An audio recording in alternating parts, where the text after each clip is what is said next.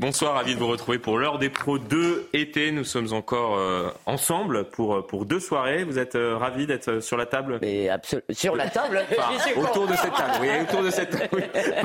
c'est vrai. Je, je, je, je m'avance peut-être un tout petit peu. Peut-être un tout petit peu. Mais je sais que le premier sujet risque effectivement de vous faire hérisser quelques poils et, je ne sais pas. Et peut-être? Non, non, je ne pas. Non, non. Je ne vous ferai pas ça.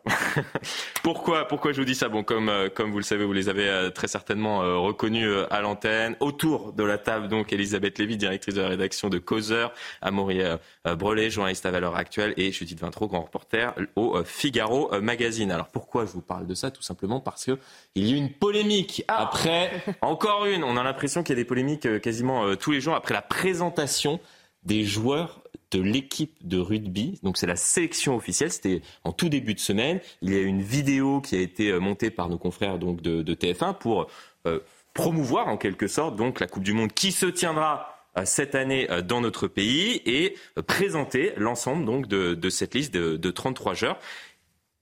Et c'est une petite vidéo qui dure 3 minutes.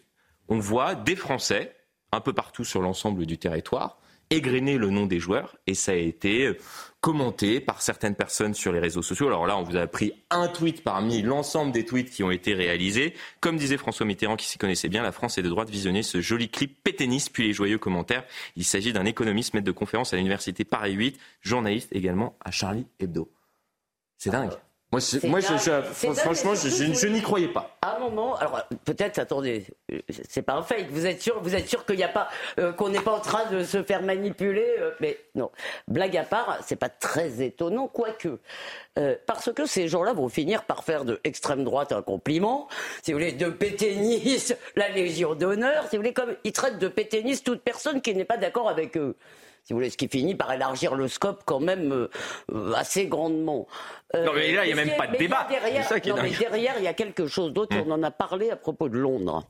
Et euh, à propos de l'affiche sur Londres, si vous voulez, qui préparait-il Les vrais et les faux londoniens. trop blanches hmm.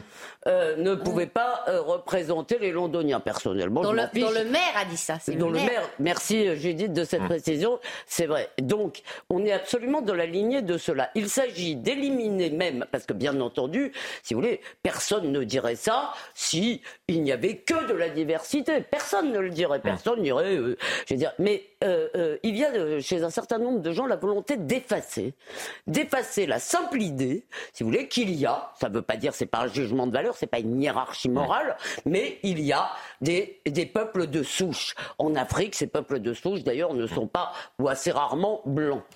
Euh, donc, il y a des gens de souche, il y a des natifs, il y a des gens qui étaient là, disons, avec une certaine antériorité. Ça ne leur donne pas plus de droits, sinon culturellement peut-être, mais c'est un autre sujet. Mais ce qu'il y a, c'est qu'on veut les effacer. Et moi, je me rappelle François Hollande disant Ah, français de souche, quelle expression horrible, parce qu'en fait, c'est pas seulement le mot qu'on veut effacer, c'est la chose. On veut faire disparaître, si vous voulez, cette idée qu'il y avait des peuples ici, bien avant, si vous voulez, que nous soyons régénérés par l'immigration. En plus, moi, j'y appartient pas à cette France de souche, vraiment. Donc, euh, et ça ne donne aucun droit de plus. C'est simplement un fait.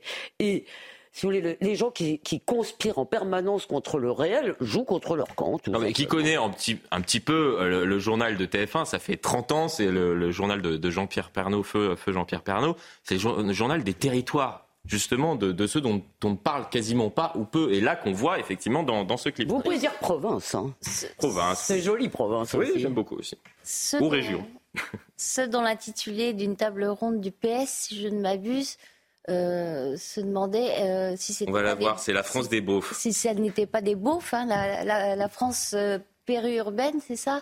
C'est la France périurbaine est-elle la France des beaufs Voilà. Ce sera notre prochain débat, effectivement, puisque tout est lié. non, mais non, mais, euh, j'ai l'impression qu'il y a un lien très fort euh, entre euh, la vision aujourd'hui développée par le PS qui a mais on va en parler aussi, totalement mm. abandonné et géographiquement et culturellement et politiquement euh, des pans entiers du territoire et ce genre de réaction, un clip que je n'ai pas vu, mais si je comprends bien, euh, qui a l'énorme défaut de nous parler euh, de, de, la France des villages et de ne montrer que des blancs.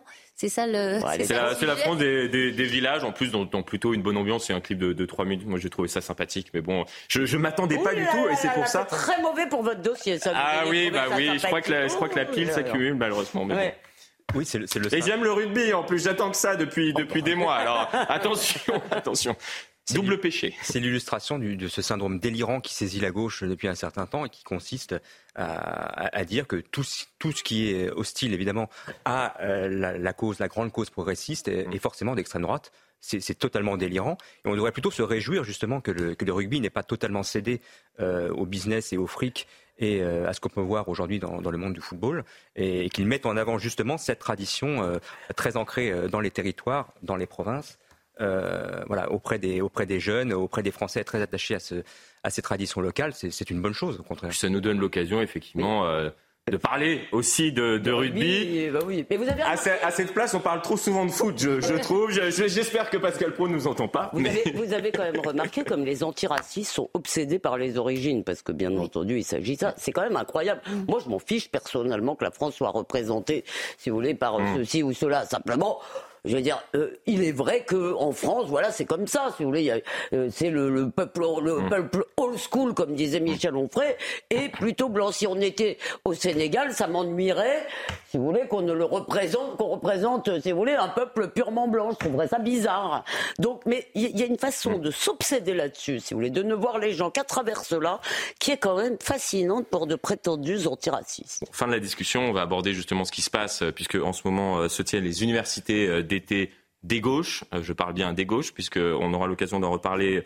Les gauches ne semblent pas réconciliables pour, euh, pour l'instant, même si on aborde parfois le fait qu'elles pourraient s'unir je pense que c'est euh, c'est encore un, petit espoir, mais bon, mais bon pour pour les prochaines élections européennes, espoir ou doux rêve peut-être pour pour certains militants de gauche. En tout cas, Olivier Faure a dit aujourd'hui qu'il souhaitait renouer avec les classes populaires. Alléluia. Alléluia, vous dites. On l'écoute et on en parle dans un instant. Nous avons souhaité placer cet événement sous le signe de nos retrouvailles avec euh, les classes populaires. Pour y parvenir, il faut évidemment partager des analyses, des compréhensions, des défis euh, et les réponses à y apporter. C'est l'objectif. Donc son discours, c'était euh, aux alentours de, de midi 13h, et effectivement, cinq heures plus tard, quel était l'objet d'une table ronde? La France périurbaine est-elle la France des beaufs pour renouer avec les classes populaires, c'est bien. Oui, je trouve que ça part bien de traiter les gens de beaufs euh, en annonçant qu'on veut s'intéresser à eux. C'est vraiment formidable. Euh, la rupture euh, et la dérive du PS date elle, est précisément datale, hein, parce qu'il y a eu une note de la Fondation euh, Terra Nova. Je pense que c'est 2012. Donc je, je vérifie la date auprès d'Elisabeth. Je dirais que c'est 2012. En tous les cas, c'est il y a un peu plus de 10 ans. C'est euh, vers ces eaux-là, euh, qui disait en gros que le peuple votait mal, puisqu'il votait de plus en plus déjà à cette époque pour le Front National. Mmh qu'il fallait donc qu'il ne méritait pas la gauche, qu'il ne méritait pas qu'elle euh, s'y intéressât et, qu'il fallait se tourner euh, vers les minorités et les femmes, la diversité et les femmes. Les coalitions arc-en-ciel, appelait-il ça, c'était joli. Qui était extrêmement poétique et c'est un marché comme on le voit. Mais sauf, sauf il suffisait de regarder d'ailleurs, à ce moment-là on ne parlait pas encore de France périphérique. Hein.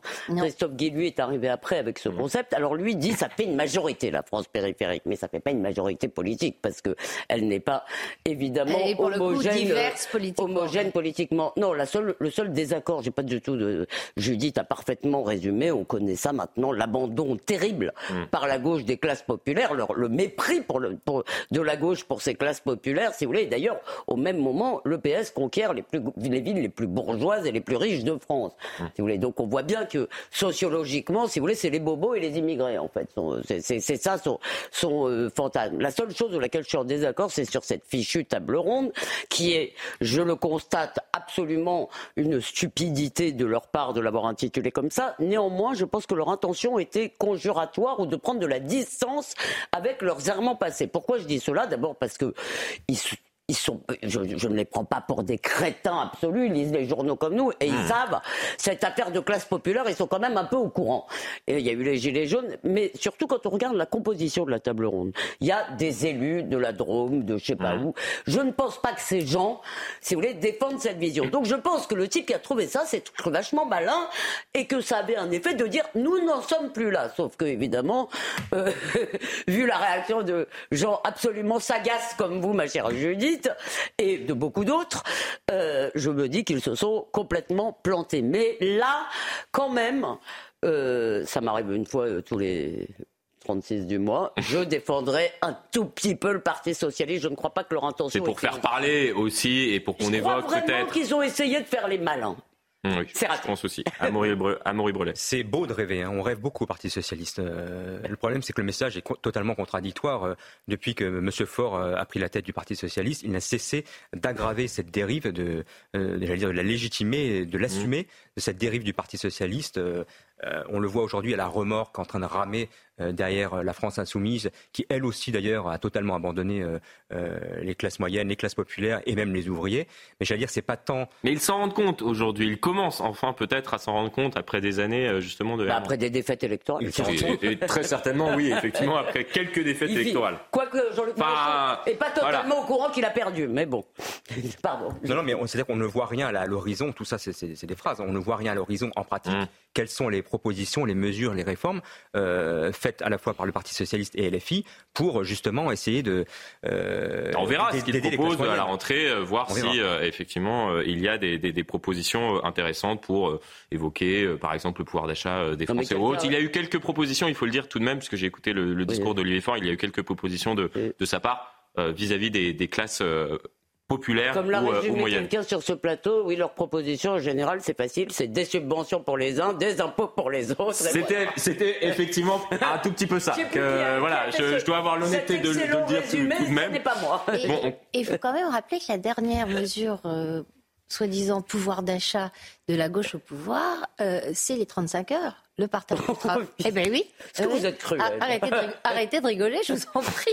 vous êtes cruel. Qui, nous ont euh, durablement plombés vis-à-vis de l'Allemagne. Euh, rappelez-vous Schröder qui disait les 35 heures sont une formidable nouvelle pour l'Allemagne bah et qu'on paye toujours notamment à l'hôpital. Et il y en a un qui est dans le viseur euh, forcément d'une partie euh, de la gauche, je parle bien évidemment de Gérald Darmanin, qui lui tente aussi euh, de parler à ces classes populaires. Il va d'ailleurs organiser un, grand rassemblement demain à Tourcoing. Comme par hasard, il y aura la Première ministre aussi qui, s'est ah, invitée. Tiens, ça... Finalement, il est pas Pour surveiller peut-être, non? Bah, disons peut-être. ils s'entendent pas hein, tous les deux. Non, hein. ils s'entendent pas, mais peut-être se dit-elle que Gérald Darmanin est sur la bonne ligne et euh, qu'elle veut lui piquer un tout petit peu la vedette. Qui sait? On verra, on verra ça euh, demain. En tout cas, on, va regarder ensemble ce qu'a ce qu'a dit euh, Gérald Darmanin à nos confrères de, La Voix du Nord. C'était euh, hier. Le fait est que dans cinq ans, une victoire de Le Pen est assez probable. Face à, cela, il nous faudra qu'une ou un candidat et que nous ne nous fondions pas seulement sur les gagnants de la mondialisation et les élus des centres-villes. Gérald Darmanin qui plaide pour un retour de l'autorité à l'école et dans la rue. Et on l'a écouté. Cela a fait réagir Jean-Luc Mélenchon. Euh, qui, euh, qui, a fait un parallèle entre la politique de Victor Orban et celle de, de Gérald Darmanin. Et on va ressortir une archive juste après ça. Vous allez voir, c'est extrêmement intéressant justement, puisqu'il critique aujourd'hui la position de Gérald Darmanin, mais il tenait peut-être la même position il n'y a pas si longtemps. Écoutez euh, Jean-Luc Mélenchon et on regardera l'archive dans un instant. Le candidat commun de l'espace idéologique que représente l'urbanisme français, la jonction de la droite avec l'extrême droite, c'est M. Darmanin.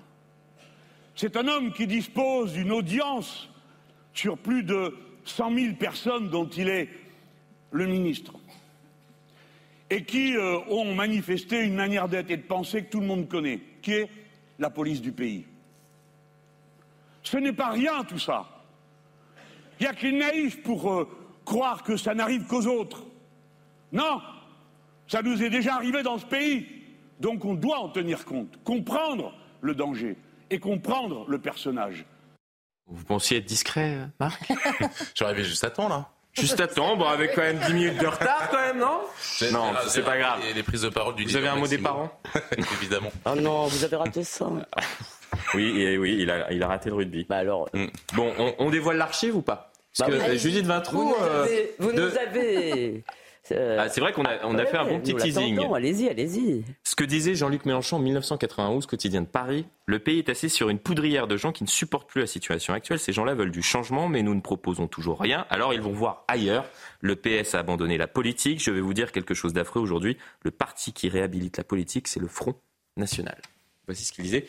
Et vraisemblablement, vous étiez peut-être euh, à l'origine de cet entretien, Judith Vintrou. Alors oui, euh, je ne suis pas sûre à 100% parce que C'est toi Vous qui l'as étiez au, fait au quotidien de Paris. Bravo, bravo, bravo. Je crois. Euh, à l'é- à l'époque, euh, oui, je suis restée très longtemps, enfin jusqu'à la fin, au quotidien de Paris que j'adorais. Euh, une pensée pour Philippe Tesson d'ailleurs. Oui, à cette ayons une pensée occasion-là. pour C'était un vrai bonheur de travailler avec lui. Et donc j'étais chargée de la gauche. Euh, il ne faut pas faire de faux procès à Jean-Luc Mélenchon. Ce que dit Jean-Luc Mélenchon et ce qu'il a confirmé ensuite. euh, Mais c'est plutôt que- intéressant, hein. Oui, c'est que le Front National, euh, lui, euh, allait chercher ces classes Bah, populaires abandonnées par le PS. Et il ne faut y voir aucune complaisance, aucune connivence euh, entre Jean-Luc Mélenchon vis-à-vis du, fru- du- vis-à-vis du Front Mais moi, ce qui m'intéressait, c'est justement le fait que lui, Bah, il, alors que Gérald Darmanin Non, tient dire- le même discours, non, lui, pas- il fait non, le, le- non, le non. parallèle. Euh, C'est pareil. Euh, ce qu'il euh, approuvait à l'époque, enfin, ce qu'il approuvait, Hmm. il donnait quitus au Front National euh, d'aller chercher des gens qui se détournaient Hmm. de la politique. Il parlait pas du fond de ce que disait le Front National. La meilleure preuve, c'est Hmm. que en 1997, il a provoqué un débat au sein du Parti socialiste auquel il appartenait euh, toujours, puisque euh, en 91 il était sénateur PS de l'Essonne, il restait un certain temps, et en 1997, euh, il a dit au PS il faut demander l'interdiction du Front National. Et l'interdiction sur la base de, des- de la législation sur l'incitation à la discrimination et au racisme. Donc il n'y a pas de connivence. Et aujourd'hui, ce qu'il dit sur euh, Gérald Darmanin, c'est ce qu'il dit sur le fond de son discours. Et C'est le fond de son discours qui, selon lui, euh, est une urbanisation euh, de la droite et conduit euh, au rassemblement de la droite RN et la droite des Républicains. Vous n'estimez pas qu'il tient le même discours par rapport justement au fait, parce que Gérald Darmanin, pour moi, est en train d'alerter sur la montée du Rassemblement euh, national, tout simplement parce que les classes populaires sont délaissées par une partie Non, de la classe politique. Ouais, Et j'ai l'impression que Jean-Luc. Mélenchon disait la même chose. Ils disent la même non, non, chose. Ils disent la même chose. Marquez- nous, attendons sa parole. Ah. Marc Hainaut, journaliste à Boulevard. Voltaire. Euh, non, euh, merci beaucoup. Non, plus plus sérieusement, je pense que Gérald Darmanin, en réalité, lorsqu'il a donné cette interview à La Voix du Nord, il ne s'adressait pas vraiment, en fait, à, au- il parlait pas vraiment de la crainte que pouvait susciter Marine Le Pen ou le Rassemblement National. Et ce qu'a fait Gérald Darmanin pendant cette pré-rentrée, un petit peu en amont, c'est qu'il s'est adressé à son propre camp.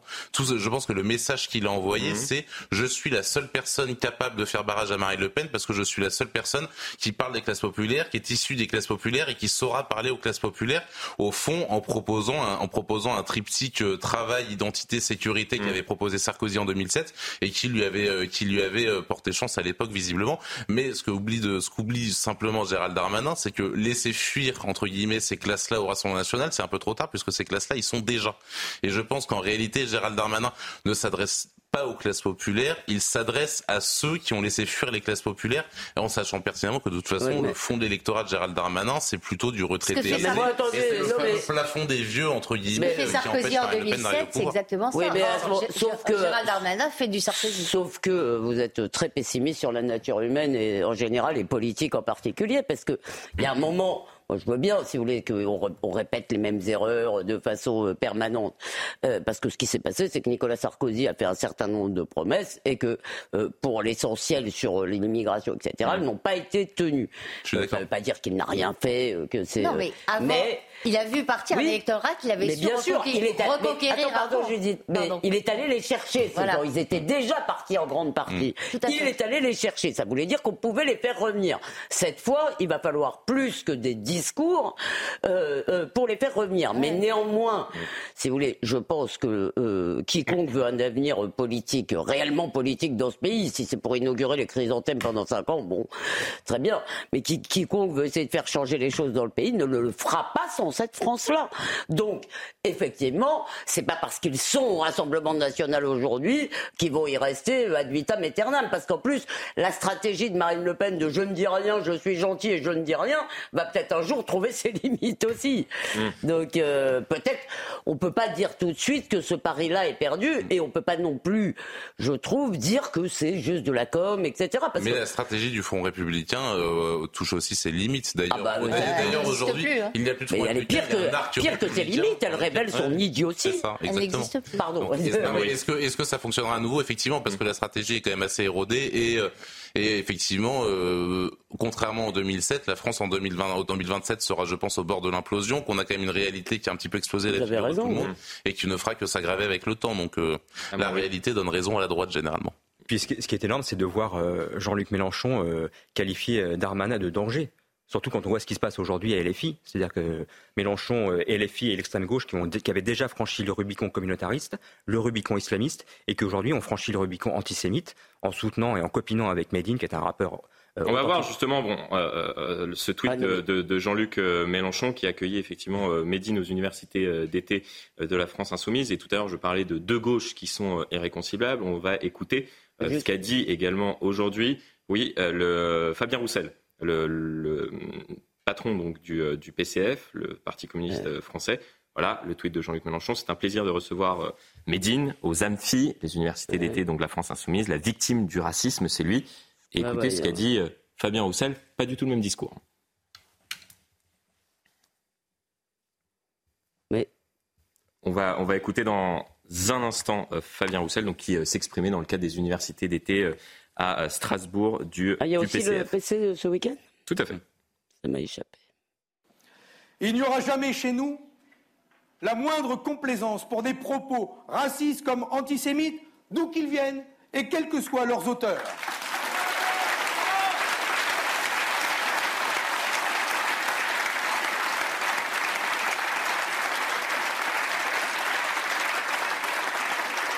De tels propos sont inacceptables, injustifiables, inexcusables. Inexcusables. C'est vrai qu'il y a deux gauches totalement, et en même temps, Oui, Pardon, est-ce mais- Que, est-ce que Fabien Ouais. Roussel est au courant que la fête de l'UMA a invité euh, Médine à se produire? Alors certes, il va que chanter ses textes célébrant la laïcité. C'est pas. Alors, mais vous avez, vous avez raison, mais malgré tout, en dehors de ça, en tous lesquels ils l'ont pas invité pour discutailler comme le- l'oracle politique qu'il semble être devenu. Vous avez vu les paroles moi, de certaines de ses chansons Je voudrais, oui, oui, cher Judy, je les ai vues. vous allez me poser une Je question voudrais, Non je voudrais vous répondre parce que vous dites qu'il y a deux gauches irréconciliables. Ben, moi, j'attends qu'elles, si elles sont irréconciliables, qu'elles arrêtent de se réconcilier pour de purs intérêts électoraux.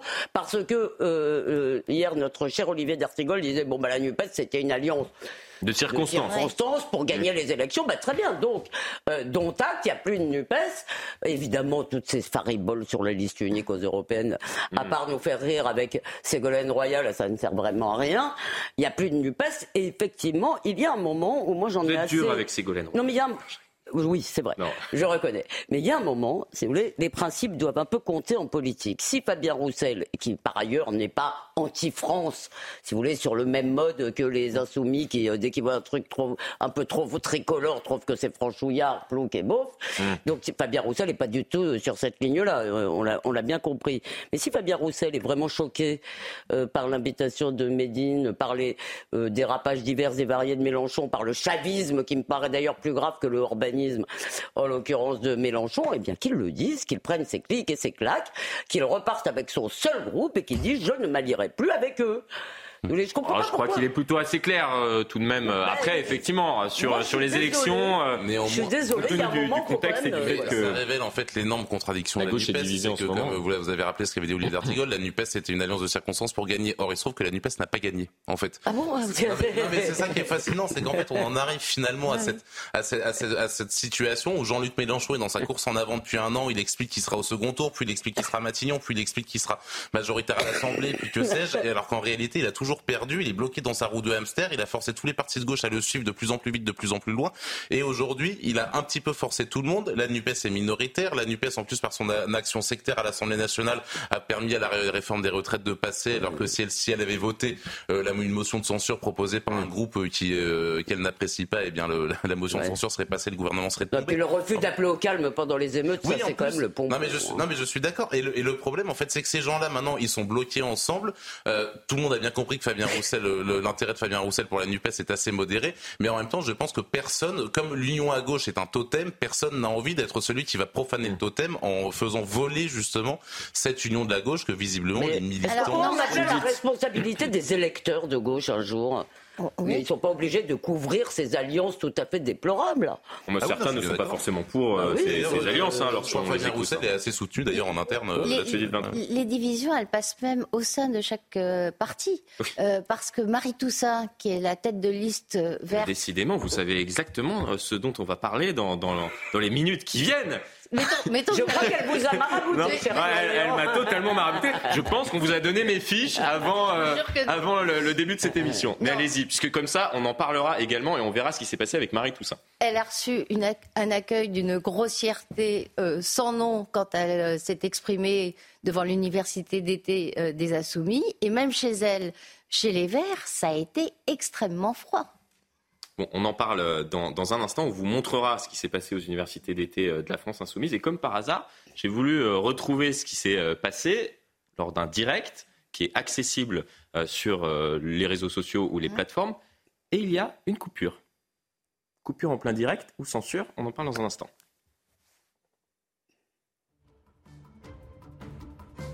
De retour sur le plateau de l'heure des pros de été autour de cette table, toujours en ma compagnie. Je ne fais pas deux fois euh, la même erreur. Elisabeth Lévy, euh, Marc Hainaut, Amaury Brelet et euh, Judith Vintraud. on poursuit la discussion autour de ce qui se passe donc au sein des universités d'été des différents partis de gauche. Mais avant cela, c'est le rappel des principales actualités avec vous, Adrien Spiteri. Bonsoir.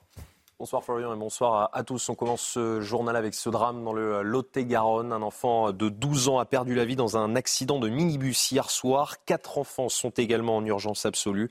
Le véhicule transportait dans le village de Weyes des enfants d'un centre de vacances. Le conducteur a été placé en garde à vue. Elisabeth Borne se rendra demain à Tourcoing à la réunion de rentrée de Gérald Darmanin. Pour rappel, le ministre de l'Intérieur souhaite réunir, je cite, des gens du Nord et parlementaires amis. Objectif, réfléchir aux attentes des classes populaires. Et puis en Formule 1, Max Verstappen est toujours euh, inarrêtable. Il partira en pole position du Grand Prix des Pays-Bas demain. Le pilote Red Bull leader du championnat a signé le meilleur temps devant Lando Norris et George Russell. Sortie de piste, Charles Leclerc partira 9e. Le Grand Prix sera à suivre demain à 15h sur Canal+. Merci beaucoup Adrien. On vous retrouve un peu plus tard dans la soirée pour un nouveau point sur, euh, sur l'actualité. Euh, quant à nous, on poursuit la discussion autour donc, de ce qui se passe aux universités d'été et plus précisément euh, celle de la France insoumise où Marie Toussaint, une députée européenne Les Verts, tête des listes effectivement pour, pour le parti, est intervenue dans le cadre d'une discussion. La NUPES peut-elle dépasser ses différences sur les questions européennes? Et elle a pointé du doigt les divergences entre les différents partis qui siègent au sein de cette alliance donc de circonstances. On l'écoute. Il ne faut pas dire aux européennes, c'est l'union ou le chaos. C'est pour ça. C'est parce mais, mais non. Mais c'est parce que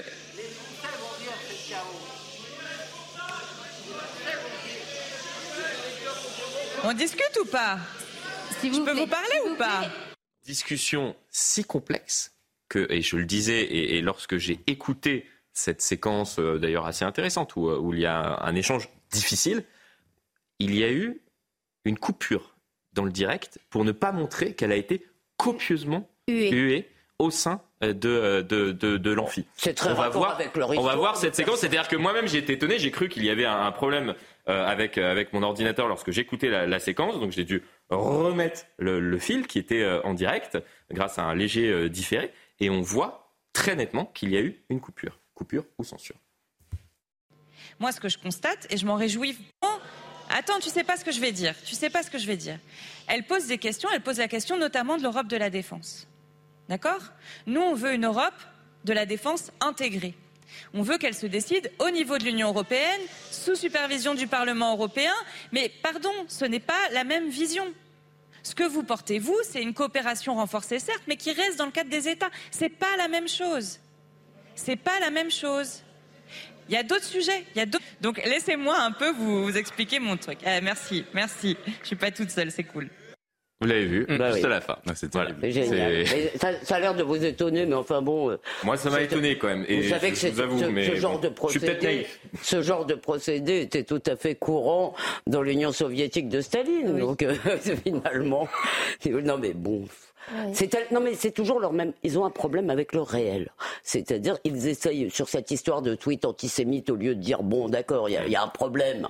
Si vous voulez, ils font, ils font comme si on allait oublier le problème parce qu'ils disent qu'il n'y en a pas. Sur cette affaire, ils ont évidemment des divergences. En l'occurrence, d'ailleurs, l'armée européenne de Madame euh, Toussaint, moi, ça me ferait plutôt peur, mais bon. Mais en tous les cas, il y a un véritable débat qui devrait être intéressant, si vous mm. voulez. Et enfin, c'est moi, je trouve qu'il faut saluer le courage de Marie Toussaint, qui hmm. y va, qui essaye de s'expliquer, qui se fait huer, qui essaye de euh, prendre la parole et d'appeler au dialogue.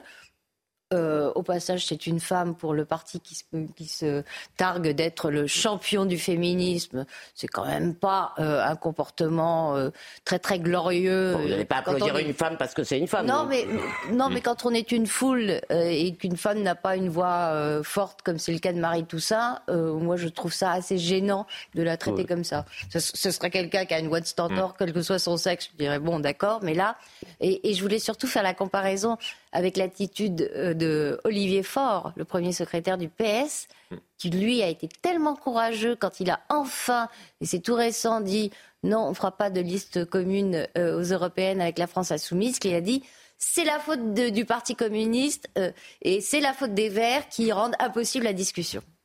Non, mais alors je, je, suis assez d'accord avec vous, c'est assez courageux ce qu'a fait Marie Toussaint.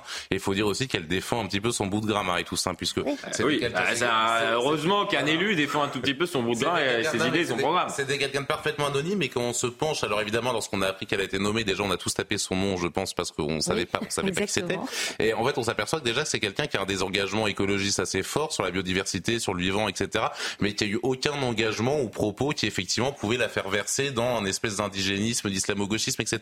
On s'aperçoit que c'est globalement, elle est elle-même personnellement assez éloignée de ces combats-là, et elle se retrouve effectivement face à face à une à une LFI de plus en plus euh, de plus en plus véhémente, à des à des militants qui veulent de plus en plus sur de la gauche, donc à son propre détriment elle. Et elle, je pense qu'il connaît quand même assez bien les dossiers européens et euh, et la et le fait surtout qu'Europe Écologie Les Verts est la liste de gauche qui s'en sort le mieux aux européennes. À quoi pourquoi pourquoi partir dans cette galère? Pourquoi partir avec une France insoumise dont elle sait pertinemment qu'ils n'ont absolument pas des projets européens euh, cohérents?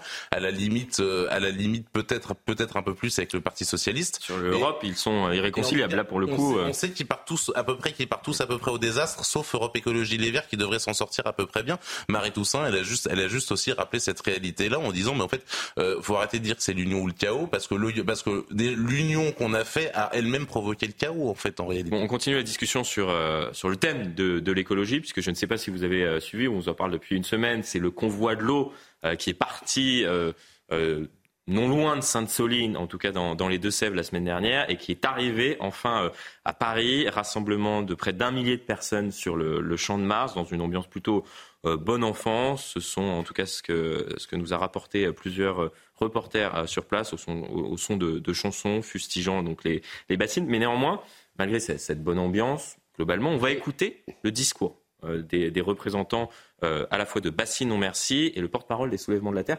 On va voir que malgré l'ambiance bon enfant, le discours est beaucoup plus musclé. la circulation n'était pas très bon enfant dans Paris, je crois, aujourd'hui. mais ça, c'est presque annexe lorsque l'on va entendre le, discours. Ça, concerne les, Parisiens, mais pas l'ensemble des personnes qui, nous écoutent. On écoute euh, dans un premier temps Julien Leguet, le porte-parole du, collectif Bassine Non Merci. La guerre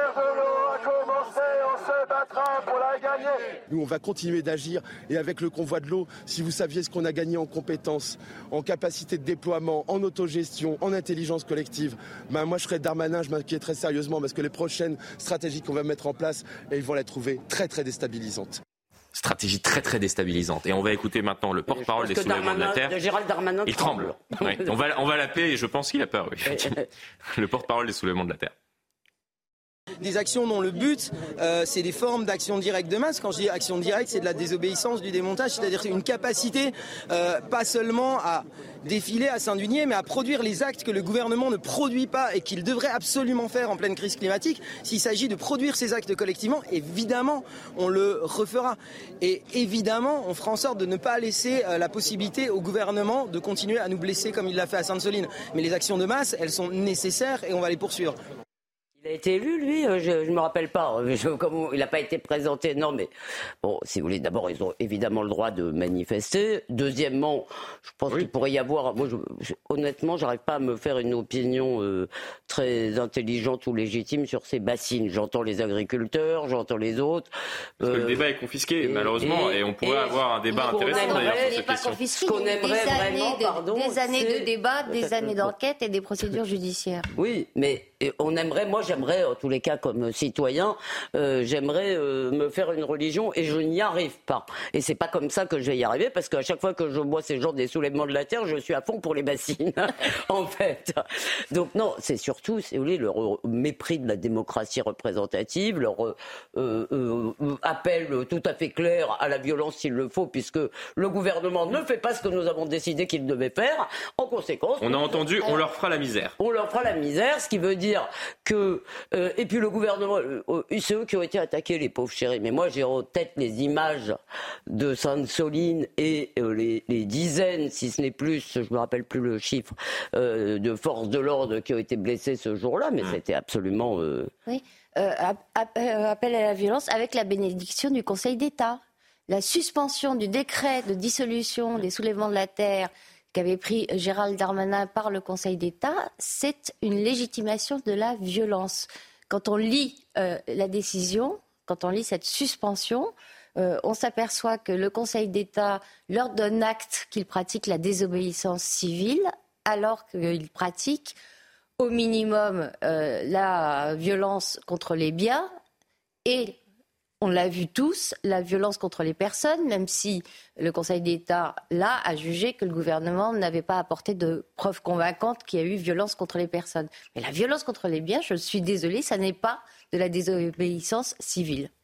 Oui, derrière ce discours, enfin, derrière ces gesticulations clownesques de cette caravane-là, euh, qui ne représente évidemment personne, euh, qui défend une vision totalement euh, collectiviste et moyenâgeuse.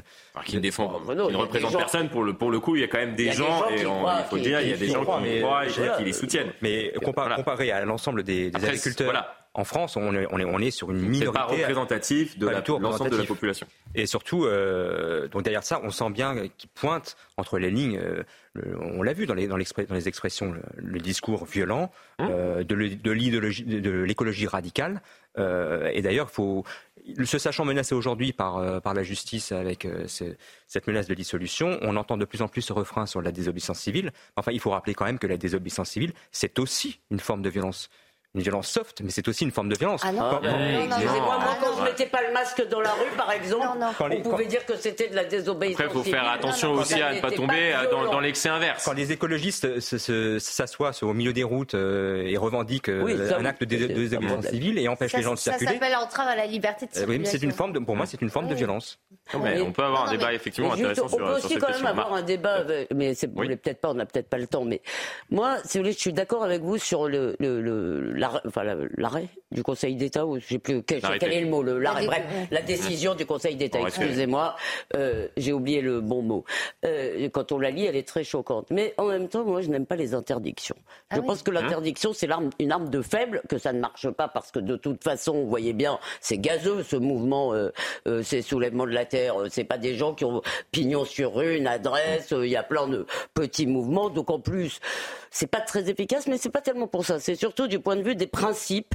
Je n'aime pas qu'on recourt à cela parce que, si vous voulez, c'est dire que on n'est plus capable, si vous voulez, d'argumenter, de, se bagarrer. Mmh. Euh, je suis d'accord avec la limite de la violence. Oui, on est tous d'accord euh, sur, sur ce point. Hein. D'autant que ce qui est assez fascinant, on se rappelle tous des manifestations de Sainte-Soline, on se rappelle de la présence des députés écologistes, euh, des députés euh, peut-être de la France Insoumise aussi, je ne sais plus, en tout cas des représentants de la NUPES qui étaient présents.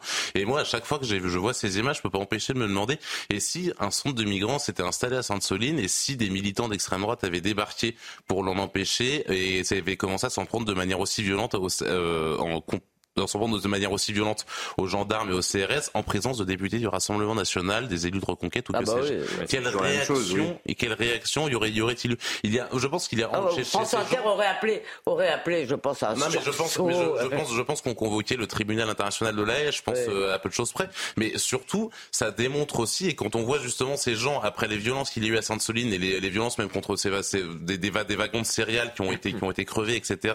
Donc euh, de- de- des tonnes de nourriture évaporées, euh, dans la, dans la nature. Euh, ces gens, aujourd'hui, se sentent totalement protégés et ils se sentent totalement impunis. Quand vous avez des députés de la nation qui viennent à ces manifestations, qui vous regardent euh, euh, caillasser des gendarmes qui ne disent rien et qui continuent de vous défendre, eh bien à ce moment-là, pourquoi, pourquoi se priver? Pourquoi ne plus défier Gérald Darmanin Et et, surtout, Quand on en écoute certains, on ira bientôt à l'agence de l'eau, on ira il se- on retirera les barrières et on leur fera la misère, effectivement. Ils se sentent tellement impunis que euh, le, c'est Julien, c'est ça, le gay, le porte-parole de Bassine Non Merci, euh, lui, euh, il est sous le coup d'une mesure de contrôle judiciaire. Euh, c'est pour ça aussi que la manif n'est pas partie, la marche n'est pas partie de Sainte-Soline parce qu'il n'a pas, le droit d'y paraître. Il va être jugé euh, le 8 septembre. Et il est accusé d'avoir participé aux violences, pas la dernière fois à Sainte-Soline, mais la fois précédente. Oui, parce qu'il y a eu Et deux manifestations violentes Et, à l'automne dernier et au printemps peur. dernier. Il a peur de la justice, là. Bah On aborde une autre question. Je ne sais pas si vous avez lu euh, Le Figaro euh, aujourd'hui qui fait euh, un état des lieux de la pression migratoire qui s'exerce sur euh, l'Europe et notamment sur, euh, sur les pays euh, du Sud. On va regarder ce reportage de la rédaction qui nous résume justement cet article du Figaro et on en parle dans un instant. Au cours des sept premiers mois de l'année, le flux migratoire clandestin en direction de l'Union européenne a augmenté, plus 13%, soit plus de 176 000 passages irréguliers détectés par Frontex. La principale voie migratoire reste la Méditerranée centrale. Le nombre de traversées irrégulières y a plus que doublé, plus 115% par rapport à l'an passé sur la même période, soit près de 90 000 passages détectés. Un itinéraire qui représente plus de la moitié des traversées irrégulières vers l'Europe, alors que les autres routes migratoires ont-elles diminué en 2023. Le seul mois de juillet a atteint des chiffres records. Près de 42 700 passages clandestins ont été détectés aux frontières extérieures de l'Union européenne, soit une hausse de 19% sur un an, le plus élevé depuis mars 2016. Face à cette hausse du flux migratoire, les contrôles se multiplient et les préfets locaux demandent des effectifs supplémentaires. Près de 2800 officiers permanents et membres du personnel de Frontex sont déjà mobilisés aux frontières extérieures de l'Union européenne. La Méditerranée est la route migratoire la plus meurtrière au monde. Plus de 1800 personnes ont péri depuis janvier dans des naufrages en Méditerranée centrale selon les Nations Unies, soit plus du double de l'an dernier. Une pression migratoire accrue sur cette route qui, selon Frontex, pourrait persister dans les mois à venir cette situation qui est euh, catastrophique et cette pression donc, qui s'exerce sur euh, les pays principalement euh, du sud de l'Europe et sur les élus. On en parle assez peu euh, finalement de ces élus qui se sentent bien seuls. Il y a un élu, euh, le président du conseil départemental euh, des Alpes-Maritimes, qui a écrit à Emmanuel Macron et à Elisabeth, et à Elisabeth Borne. Il parle d'un déferlement migratoire en provenance de l'Italie. Les services de l'État, puisque c'est à la frontière donc avec l'Italie, les services de l'État sont dépassés à la frontière. Les services du département ne peuvent aujourd'hui faire plus après avoir consacré des moyens humains et financiers colossaux. Il pointe notamment du doigt euh, la problématique des mineurs étrangers qui sont euh, au nombre de 4333 arrivés sur le sol français dans ce département euh, au 18 août dernier. C'est quasiment autant que l'année précédente où il était 4908. Non mais écoutez, euh, moi j'ai bien lu l'interview, je crois que c'est vous aussi, euh, chère Judith, euh, de Nicolas Sarkozy. euh, Ah non, là, c'est pas moi. pas vous ça. Non. Non mais l'interview de Nicolas Sarkozy était assez intéressante, je crois que c'est la sienne, oui. De ce point de vue-là, puisqu'il donne des solutions que on connaît peu ou prou, qui sont des solutions raisonnables à court terme, c'est-à-dire euh, faire euh, faire euh, Traiter les demandes les d'asile, de faire traiter les demandes d'asile à l'extérieur. Et j'ajoute que priver de toute aide des gens qui sont entrés, c'est-à-dire rétablir un délit d'entrée De illégale euh, sur le sol français ou sur le sol européen me paraît séjour. être une urgence. Mais il est vrai aussi, si vous voulez, que euh, il disait d'ailleurs dans cette, ce très bon entretien à, ton journal euh, que euh, la pression, on, on avait vu, on n'avait encore rien vu. Pourquoi? Parce que l'Afrique ça va très mal et que donc la volonté de venir va être très forte. Donc il est clair, si vous voulez, que ça doit s'accompagner d'une politique à long terme qui fasse que moins de gens aient envie de venir. Mais dans l'immédiat, si vous voulez, c'est sûr que si, par exemple, si vous baissez, regardez ce qu'a fait le Danemark. Le Danemark euh, coupe à peu près toutes les aides sociales. Si vous voulez, les gens doivent vraiment en vouloir pour rester au Danemark. Et externalise euh, les demandes d'asile. Externalise les demandes d'asile, Au Rwanda, etc. il paye, le Danemark paye le Rwanda pour euh, qu'il fasse des centres euh, où Oui. sont examinés par des fonctionnaires danois les demandes Ah, le d'asile. Rwanda également, parce que je savais Oui, que oui. le, le Royaume-Uni faisait cela, mais. Oui, oui. Absolument. Bah oui, parce que le Et donc, ça va devenir une des, une Ouais, des c'est c'est ça qui est terrible aussi. Enfin, c'est- pas être la. Mais ah, pardon, euh, ce que je voulais dire aussi, c'est que euh, il y, a, il y a beaucoup, euh, il y a beaucoup d'ambiguïté chez Emmanuel Macron, euh, Mm. qui dans l'interview euh, au point nous dit dans la même phrase il est faux de dire que nous sommes submergés par l'immigration, mais la situation n'est pas tenable. Il faudrait savoir. Et bon, ça, ce ne sont que des mots, mais Mm. euh, après, quelle est la politique pour laquelle il plaide au niveau européen? Là, on nous a parlé dans votre sujet des combien? 3500 4000 mineurs isolés 4333 mineurs isolés arrivés depuis le début de l'année. 3500 euh, agents de Frontex. Ah oui, 3500 agents. ouais. De Frontex, il devait y en avoir 15 000. Mais euh, surtout, pourquoi faire? Vous savez que Hum. À Frontex, en plus, il y a un débat. Donc. Exactement, que l'ancien patron, Leggeri, a été euh, poussé euh, à la démission parce qu'il avait juste posé cette question obscène. Est-ce que je suis là pour accueillir euh, les demandeurs d'asile? Mm. Est-ce que je suis là pour, euh, organiser euh, l'accueil des réfugiés Ou est-ce que je suis là pour protéger les frontières de l'Europe? Et euh, majoritairement, la réponse était euh, vous êtes là pour organiser un accueil digne pour ces gens qui veulent venir en Europe. C'est pour ça qu'il est parti. Oui, Emmanuel Macron finalement colle assez bien à l'Union européenne puisque c'est du en même temps permanent effectivement et surtout c'est très souvent incohérent. Il faut limiter l'immigration et en même temps on va on va faire passer en France une loi immigration euh, censée favoriser davantage l'immigration dite de travail comparée à une, une, une- une immigration autre. Euh, Gérald Darmanin appelait ça séparer le bon grain de l'ivraie. Tout le monde sait que c'est infaisable et intenable mais ça va être fait quand même. On a euh, on a des on nous explique que l'immigration est une chance et qu'elle coûte très peu à la France en réalité. Qui dit ça, Quelqu'un dit ça là, encore pour le, Là, pour le coup, on va pouvoir reparler. Non, non, qui dit que c'est une chance encore Franchement. À gauche Ah si, si, À encore. gauche, euh, Si, si. Elisabeth, si, la, go- la- la- la gauche, il tient encore. En tout Même cas, en Emmanuel tout cas, c'est- Macron l'a dit assez récemment. électorale. Mais bref, en tout cas, on a euh, aujourd'hui les mineurs isolés au sein, parce que c'est très intéressant ce qu'a dit ce président de conseil départemental, parce que c'est assez symptomatique aussi de ce qui se passe en France. Euh, les mineurs isolés en France, ça coûte 2 milliards d'euros par an au département. Donc 2 milliards d'euros par an, c'est autant d'argent qui ne vont pas être investis. Nous, on a beaucoup de remontées de terrain de, de petites municipalités qui Sur les chiffres du, du gouvernement? Sont les chiffres sont les chiffres tout à fait officiels du gouvernement. Oui. Euh, ou des ou l'Association des départements de de l'association France. des départements de France en tout cas. Euh, J'invite les, les téléspectateurs à vérifier bien évidemment, mais c'est ça. Mhm. Et euh, on a énormément de retours de terrain de petites municipalités, de petites communes qui disent bah on avait un tel terrain de foot, c'est vrai que le département donnait une subvention et puis ça a été coupé et puis ainsi de suite. Et en fait, on s'aperçoit qu'il y a énormément de territoires qui sont qui s'appauvrissent de manière extrêmement régulière et en même temps, on a ces 2 milliards d'euros qui sont investis dans des mineurs non accompagnés, en plus Ils mineurs sont souvent pas mineurs. en plus, on a aucun moyen de savoir s'ils le sont réellement ou pas, et c'est un petit peu ça le problème. Et on se retrouve au fond avec des populations dont on ne sait que faire, qui ne sont pas responsables, qui ne, sont, qui ne peuvent pas être responsables parce qu'ils sont mineurs et que généralement on n'est même pas très- tout à fait certain de leur identité. Et on se retrouve avec cette espèce de cas absolument incroyable où les, où les Français s'appauvrissent et où on se retrouve avec toujours plus de populations dont au fond on ne sait, on ne sait que faire. Et, et ça leur fait pas, pas de bien à eux, pardon.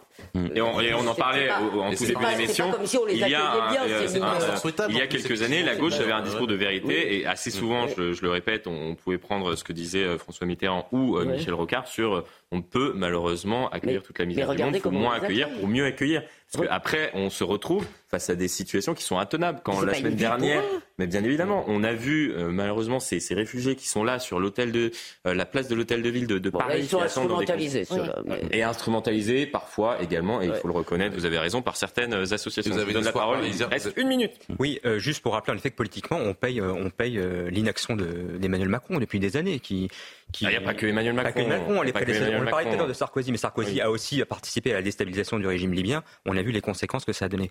Euh, Macron, ça fait depuis qu'il est élu, n'a quasiment rien fait sur l'immigration. Ça fait un an qu'on attend cette loi euh, qui n'a toujours pas accouché et on n'est même pas sûr de ce que ça va donner euh, le mois prochain. Euh, par ailleurs, il est vrai qu'en plus les propos sont totalement contradictoires. Quelques semaines avant ces propos dans Le Point, il disait que l'immigration avait toujours euh, euh, Nous existé avons en toujours France. été un pays d'immigration et nous Et il une de politique de, de peuplement, disait-il, euh, c'est-à-dire la répartition des migrants dans toute la France. Donc Oui, c'est totalement contradictoire. Ce C'est qui est très génial- inquiétant. Ce qui est génial parce que les Français disent qu'ils veulent plutôt moins d'immigrés, donc la réponse est eh ben on va en mettre partout. Exactement. Bon, c'est la fin de cette émission. Merci euh, à vous quatre pour, euh, pour ce débat euh, extrêmement intéressant sur énormément de, de sujets. J'espère que, que ça vous a plu.